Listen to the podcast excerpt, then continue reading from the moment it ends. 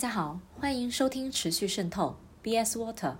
我们是一档有温度、有态度，还可能有点深度的都市人文对谈节目。我是节目主播 Vicky，一个喜欢旅游和运动的房地产搬砖人。大家旅游的方式不尽相同，有些人喜欢自由行，而不少人也喜欢跟团旅游。在跟团旅游当中，有一个角色是我们一定会遇到的，那就是导游。今天我邀请了一位导游棉花，来分享他从业十年当中的一些趣事，也听听在疫情影响下导游生活的一些变化。首先，我们请棉花来跟大家打个招呼。大家好啊啊！我是广州的一名导游，之前啊就是一直从事的工作呢是出境领队，那现在呢是因为疫情的影响，所以呢主要的带团的范围就是在国内。首先欢迎棉花做客，持续渗透。因为我知道棉花其实之前是带境外团比较多，特别是澳新线路。那其实现在受疫情的影响，你好像就只能带国内的一些旅游团了。就这两年的工作，你自己感觉会不会有一些不一样？或者是说，疫在疫情的影响之下，是不是就是会有一些变化？我我发现哈，就是国内的旅游呢，真的是。资源非常的丰富，感觉我从去年到今年刚好就带了一年的国内团吧，我带过这么多个地方的线路，没有一条线路是重复的，我每天都是去新的地方，然后就是我觉得有这种新鲜感嘛，会在出行之前一定会去做功课的，对，就是职业习惯，一定会提前在网上呃找资料，然后看看这个地方它最基本的历史的背景啊。然后呢，最重要就是当地的吃住，嗯，都会一定要提前去理了解的，对。呃，然后如果是省内的话，就更要了，因为在省内，它不像我们去省外有导游嘛，在省内呢，我们就自己带餐厅啊，呃，然后呃酒店啊、景点啊什么的，都是要做很多的功课的。因为现在呢，疫情影响很多这些景区的管理，比如说他要提前预约，然后呢，他的政策他随时都在改变，然后像酒店都是要比以前真的做多很多准备工作，感觉呢出团之前比出团的当天要累。这么听下来，其实导游在出发之前还是很忙的，不仅要针对客人去做一些准备，那对于目的地也是有很多功课需要去做的。特别是在现在这种疫情之下，好像这种工作量也会有所增加。那其实我很好奇哦，当时你是怎么进入导游这个行业的？这个问题真的超多人问我的，但是这个问题很简单，就是。我其实没有没有什么原因的，就很就挺偶然的，真的是偶然，我没有计划的。呃，虽然我读的是这个专业，我大学就是学的旅游英语，然后呢，我学这个专业呢，在我们那个时候是服从专业的调配，所以我是被调配到这个专业，然后呢，就学着学着，哎，觉得挺有意思的。就它不是单纯的学英语，它也不，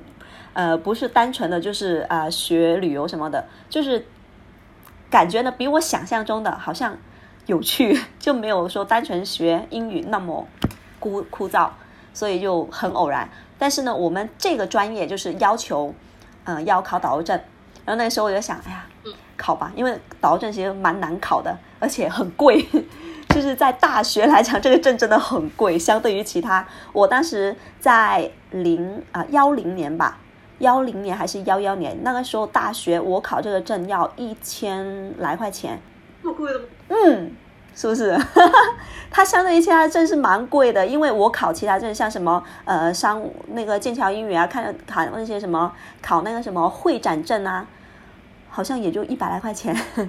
对，一百多吧。你就比如说一门课一百多的那样子。对啊，对，就是我了解到的，我们同一个系里面，就其他就是你你非工科的哈。就正常，大家都是考个这一百来块钱，嗯，我考了一个一千多块钱的证，好贵啊！所以我就嗯，这个证不能浪费。以前这个证好好用的，就像去长隆都不用钱的，但是现在要了，就很牛啊！他就是各种不管你什么关系，不管你什么证，基本全都要给钱。对啊，就现在没有用了，就以前可以。以前真的，你想要去看大马戏，一张票三百五到四百八，不用钱的。然后那个时候我就想，没事，我考了，我去看连去去去玩两天我就 迟了，所以那个时候就考了这个证。考了这个证以后就觉得说，哎呀，那就去啊做呗，去做导游做做看呗，不能浪费。哎呀，一做之后觉得后悔了，做的太迟了，做的太迟了啊！因为还蛮开心的，那个时候，嗯。我去兼职的时候，我刚到广之旅做兼职的时候，他是兼职，他是基本上就是一个团的补助，就是按单团来结算的。哇，那时候才还没毕业，然后呢，就等于说，反正呢，他不是一个月发一次工资，他是你出完一个团，就可能说你出两天的团，你回来你就有工资可以拿了。对啊，然后就很开心，那时候哎，就就还没有毕业，然后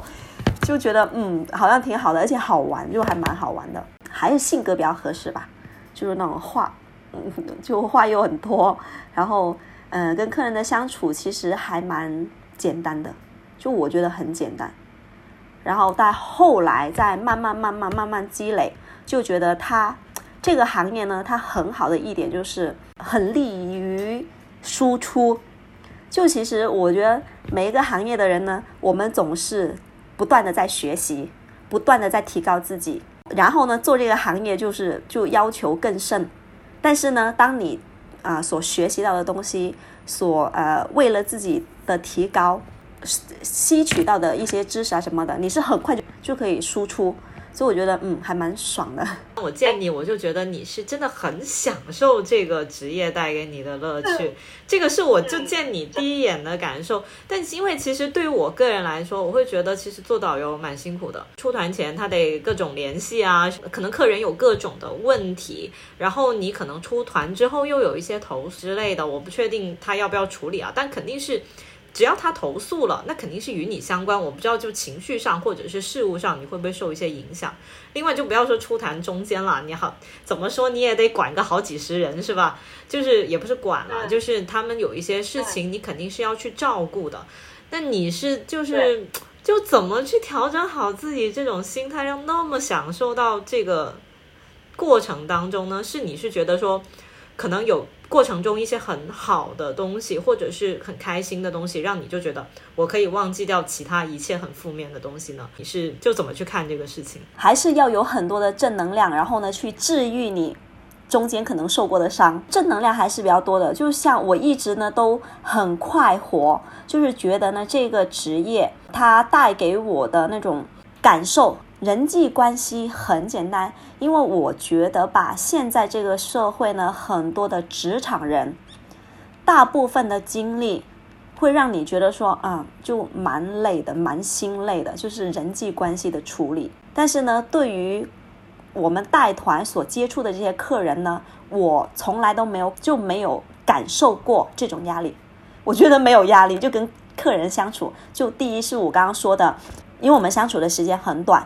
再好再坏，以前出长线团的时候，你也就十天十二天，然后呢，可能啊，这个人真的很讨厌，真的就让你觉得说还还还蛮打击的。但是呢，你以后就真的几乎是不会再跟他相见了，所以就释然了，反正已经过去了。然后呢，好的其实还是比较多的，因为相对于其他我们平时的生活环境来说，客人出来旅游，他的心情还是蛮放松的，所以呢，他相对就没有说那么拧巴。就没有那么计较，但是呢，一样米养百样人，就什么人都有，真的有时候要平衡，而且会有很多的奇奇怪怪的人会刷新你的三观。反正我一直的心态就是那种，第一，我对这个工作就没有说抱着一种说，哎，自己是免费去旅游，而且呢还可以赚到工资的这种想法，我从来都没有过，因为它就是一份工作，只要是工作。呃，你的心态就不一样了，所以我没有这种期待，我就没有这种落差，就从来都不会说，哎呀，怎么跟我想象中的不一样？就是因为你如果说是因为自己旅游喜欢途中的风景，然后呢才来，反而是一开始我就做好了，你就是跟人打交道，你的工作就是跟人打交道，而不是去旅游，所以心态还是很重要的，对。因为其实你现在做什么工作都好，没有一份工作可以不跟人打交道吧。所以，呃，任何的工作，我觉得还是只要它是一份工作，它就要占用你的精神。就像那句话，我没有什么理想，我的理想就是不用工作，不要跟我谈工作的理想，我的理想就是不工作。所以呢，只要大家都是在工作，那就不要谈什么诗和远方，你就实实际际的，我就是做这一份工作的，然后心态就是不断的放平，放放平，放低，放低，就是再坏、再坏、再坏的人，就一笑置之，然后呢，自己不断的就是。培养一些正能量的东西，啊，遇到什么不好的事情就自己安慰自己呗，就拿储存的那些正能量，唉，算啦，也不是个个都这么坏的，坏又怎么样？明天就拜拜了啊，不然就是十天后就拜拜了。所以就是还是心态吧，就是一定要不断的自我暗示。嗯，我觉得这个心态是真的蛮好。确实，我我个人也是觉得，就是工作就是工作，你工作当中，你你就要放到那个场景，你就应该去做你应该做的事情，就不要太牵扯到自己的很情绪化的东西。我觉得你跟那么多人相处，就肯定有一些很开心，或者你刚刚说很奇葩的经历，要不要分享一下？哈哈哈奇葩，哎呦喂，真的。哦，但是呃，现在哈就真的慢慢就是见识的奇葩也算多了以后，然后真的是心态很平的。虽然有一些东西呢自己不太能接受，然后呢也真的挺费解的，但是觉得说很有很有趣。为什么会有这样的人呢？我从去年嘛，从去年开始呢就回来带国内团，然后呢，我开呃从去年开始带国内团的时候，我有一件事情让我很很费解。就客人关于就是抢位子的事情，就客人一定要抢前面的位子，为什么会为了一个位子，然后呢，就像广之旅的团呢，它的座位相对来说呢都比较宽松，就不会说啊整部车塞到满满的。像我我去年有一个团，就让我 想了好久都想不通，觉得很搞笑。我那个团呢是二十个人，但是呢我们用的是四四十八座的车，那我一个人两个位置都够啦。对不对？但是客人呢就会为了抢前面的位置，你想那个车那么长，你就算坐中间，我觉得应该也还好吧？对啊，然后就客人会为了抢前面的位置，就师傅呢他到机场来接我们嘛，然后他的车呢在停车场还没有停下的时候，然后我的客人就追着那个车门，就行李都不拿了，然后就追着那个车门呢，然后就一拥而上。去抢位置，而且年纪都很大了，他们就突然间把我挤到后面，而且车还没有停稳，天哪！万一不小心就碰到怎么办？但是那个矫健的步伐 就让我挺费解的。以前参加旅行团有遇过，然后文慧也跟我说过，就懂你们是怎么去他们的这个争抢的这个问题的。其实争抢的这个问题，我觉得就嗯，我们是除非哦，除非就是真的有一些人呢，他因为抢座位，然后呢，造成了某一些人呢就没有座位坐了，不然的话，像这种就是其实还空很多的座位嘛，那就反正你抢到了，那你就坐下吧，或者其他。坐的后面一点就安顿他们坐好，这种呢其实不用太费心，因为他们已经把自己安排的明明白白。但是如果遇上那种真的车已经不太够坐了，就是因为特别这种抢座位的人，他们很喜欢就一个人争就坐两个位置，那你就是要把他们往就是往前挪。反正呢你们两个人是一起的，那麻烦你们就不要一个人占两个位置，你们坐一起吧，你们往前或者往后收一收，然后腾出两个位置来。对，就是还是要协调一下。但是呢，我们正常情况下，就如果说车这个团比较多人，车差不多刚好的话，广之旅也不会说派那种就是一一个人一个可呃一个座位的，基本上都会有空座的。所以呢，就是提前编好座位，对，就是按照他们报名的时候，对，一定就是我我们心里会有个数，公司也是有明示的，就明确的要求的，就是你这个团多少个人，就省内的话。这个团多少个人，你就排座位，就以免客人造成那个呃争抢的，基本上都会提前座位。对，但是这种四十八座，然后呢二十个人的，就正常情况下都不需要，也不会发生这样的事情，那个就挺意外的。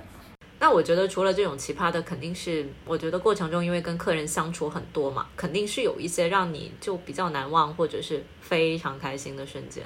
这种可以分享一下。超多的，其实呢，真的，我觉得呢，呃，我跟客人的相处其实还蛮有，就是还真的是蛮快乐的，就大部分就是百分之九十九吧，大家都相处的挺好。哦，我有一个客人，就是他他知道我喜欢吃饺子。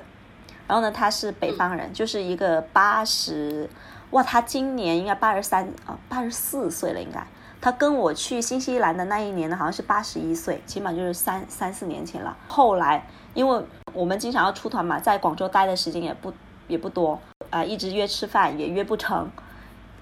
然后呢，他是在家里包好了饺子，然后煎好了饺子，然后就送到公司去给我吃。吃完了，然后他们再把饭盒拿回去。还有就是，我有个客人也很好，他是炖好了燕窝，然后我今天晚上的飞机就是我九点钟的飞机，然后我七点差不多去到机场，他是炖好了，然后呢拿到机场去给我喝，喝完他就走，就还蛮多这种客人的，那这种很很令人感动。你想想，就大家其实也是从不认识这种陌生人，然后呢。啊，大家只不过相处了十天十来天，然后呢，他就是愿意付出这段时间、这段路程，而且他提前就是做好了你爱吃的东西，然后送去给你喝、给你吃。就人跟人之间的那种很纯粹、很单纯的那种牵挂、那种关系，其实还我我觉得还蛮让人感动的。因为你不是说哎呀朋友啊，或者。就真的觉得客人是很有心，就很获得认可啊。就是我觉得，就这种，就真的是朋友，都很好的朋友，都未必是真的能做到这个程度。对啊，是啊，所以我就觉得真的还蛮难得的。因为有时候你说，哎呀，朋友这次约不成，那就下次啊，或者大家都呃，嗯，就觉得哎呀无所谓嘛。但是真的，客人就他是送到机场哎，就送到机场，然后喝完了，然后他再把保温杯带回去。这种愿意为就是陌就也不能说陌生的人吧，就起码是我觉得大家其实可能只相处了十天八天，然后愿意为这样的人去付出，那就其实自己还是会有点成就感的。就证明说你当时付的这一段时间或者说精力，就别人也是收得到你的这份好意和照顾，他也愿意去照顾你。嗯，对啊，所以真的还蛮。就呃，这种真的也是客人他认可你在那十天的付出，就觉得哦，对呀，反过来 回馈这份感情的回馈呀，嗯。而且有时候哈，就是我们身，比如说在路上遇到的陌生人，就我们在澳洲，嗯，新西兰也好，对啊，就大家真的就是路人，但是呢，因为呃不同的国家那种文化，就是他们相对来讲呢，还是呃比较感情比较外放的。然后蛮热情的，就是那种陌生人对你的关爱。就，呃，我我有一次就是呃前几年嘛，前几年是我呃外公去世，然后我在澳洲，然后我就没有办法回来嘛，而且是我外公在我那边，在我们就乡下就潮汕那边的习俗，反正呢你女孩子还没有结婚的话，那基本上呢，嗯，就你也不能送葬。所以呢，那时候我爸妈是后面就是差不多处理完了，他才告诉我。然后那天呢，我就就很难过，就真的在街道上面啊，就突然就一直在哭。然后就很多那些陌生人，就是看到你在哭，他就会就过来给你拥抱，就半个小时。然后他们就有就是那种七就一很多陌生的小哥哥小姐姐问你你还好吗？你你需不需要什么帮忙？你需要一个拥抱吗？什么什么？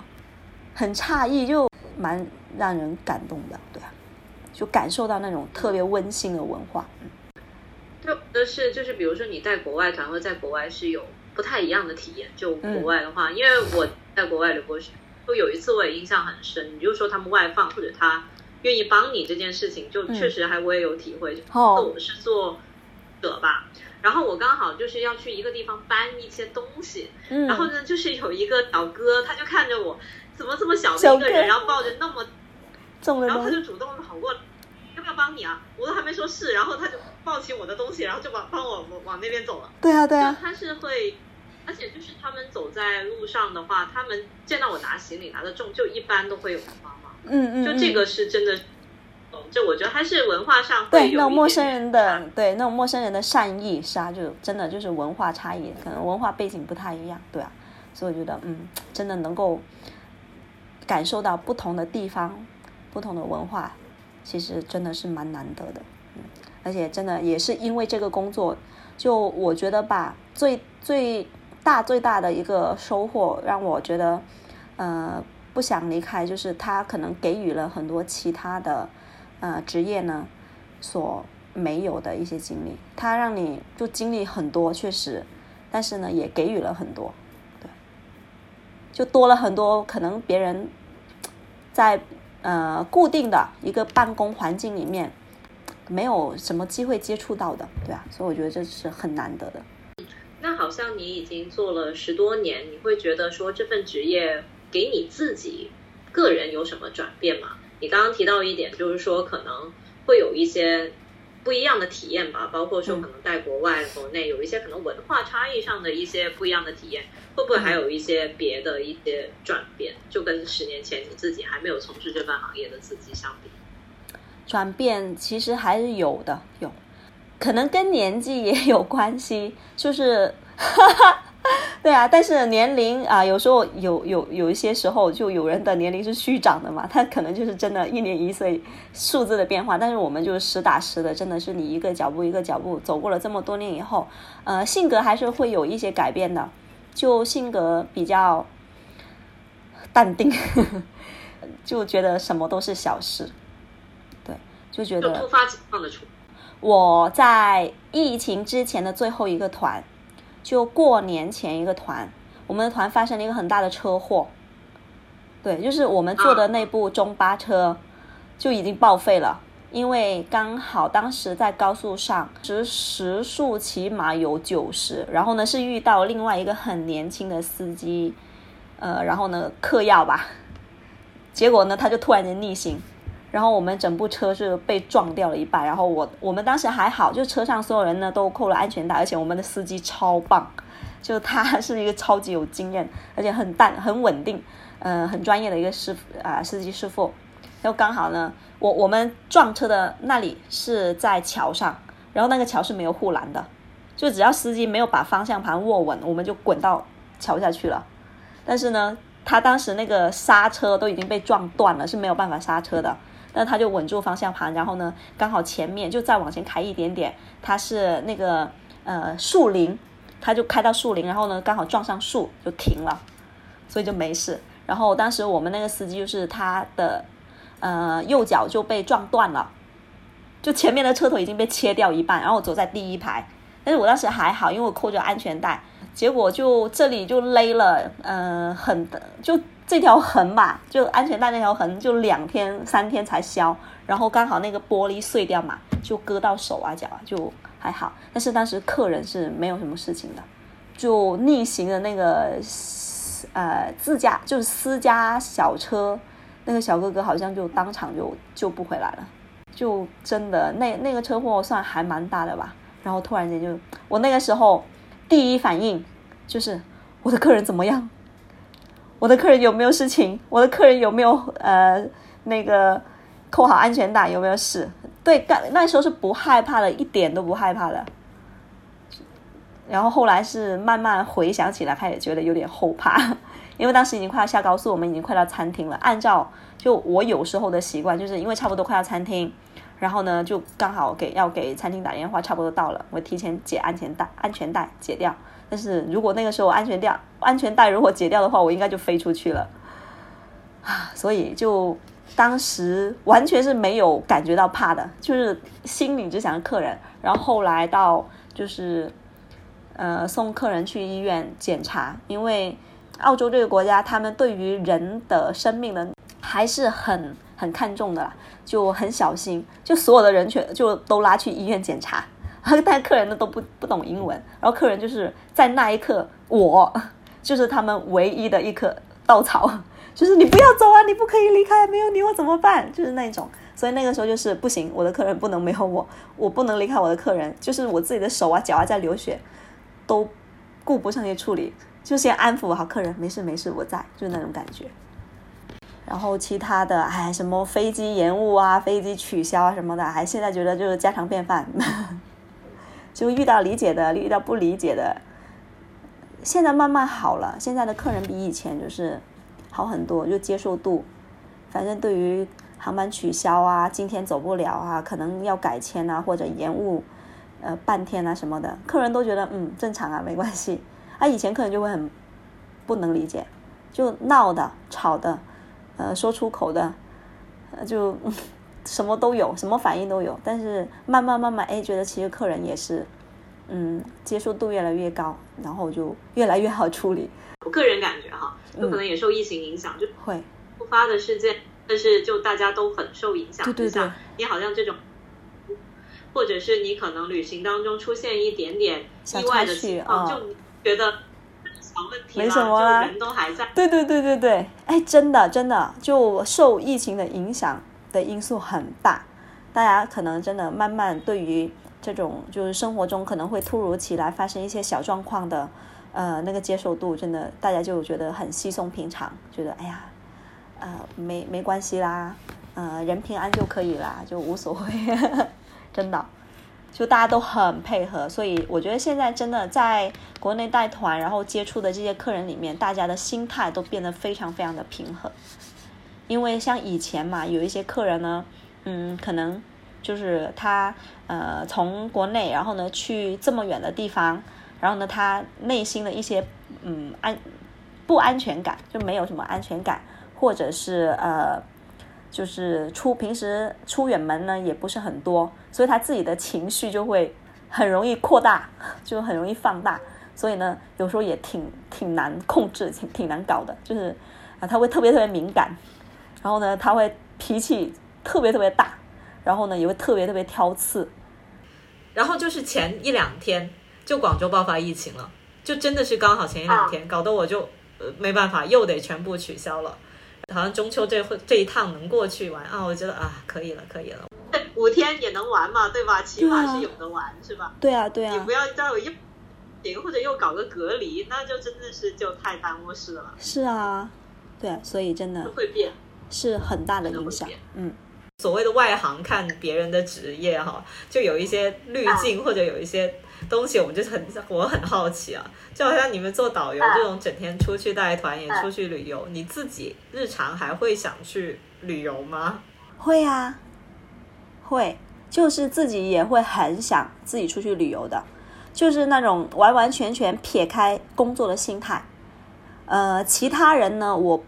不是说都都是一样吧，或者说也不太了解其他人是怎么想的。但是我自己，或者说其实我们身边大部分的比较好的同事朋友，其实大家心态还是那种，就是很想自己出去旅游。因为自己出去玩呢，跟带团是不一样的。带团它就是一个工作，即使呢你这个地方带团的时候去了无数次，去了很多次，但是呢自己始终始终呢有一个。呃，愿望就是什么时候我也可以自己来一次，不带团，对，跟团也好，自由行也好，都会的。就我觉得这种呃感觉呢，就跟大家上班上久了，然后很想出去，就是放松一下，逃离一下是一样的。那好像你们你们还会去参团吗？啊，会，就懒的时候会会，嗯，其实就看一些看什么地方吧。比如说像一些比较偏向于度假的啊，像海边啊，什么呃海南啊，或者说呃那种交通比较方便的，或者呃像什么苏杭、呃华东呃这种，第一它交通很方便，然后就是也比较适合度假的。你看去乌镇啊，去周庄，呃就住那么几天，就不会跟团，因为大部分去这些地方，大家就是就想在酒店或者酒店周边就待着。然后慢慢就是发呆，都觉得是很享受的事情。就如果是一去一些历史人文底蕴比较深厚的，呃，像中原一带就是什么山呃陕西呀、河南呐这种，会跟团，因为地啊或者像西北一些地方，就是主要考虑到呃交通，或者是怕自己 自由行的时候睡懒觉起不来。就就还觉得说，哎，跟团也也还挺好的。然后还有就是，如果是带家里人出来玩，就带家里人出去呃旅游，只要人多，就反正我觉得带家人就一定要跟团。不，就平时自工作太操心了，就干脆这种家里人如果人多的话，就希望少操心一点，是吧？对对对，就是自己也想享受一下被人照顾的感觉。对，嗯，我也要买个服务，让人家。照顾一下是什么感觉？今天我们聊的差不多了，很开心棉花能跟我们去分享他从事导游这份职业的一些故事。其实我今天一直都被棉花这种对工作的热情所感染。希望不久的将来，我们的旅游业能慢慢从疫情中恢复，我们也能恢复自由出行。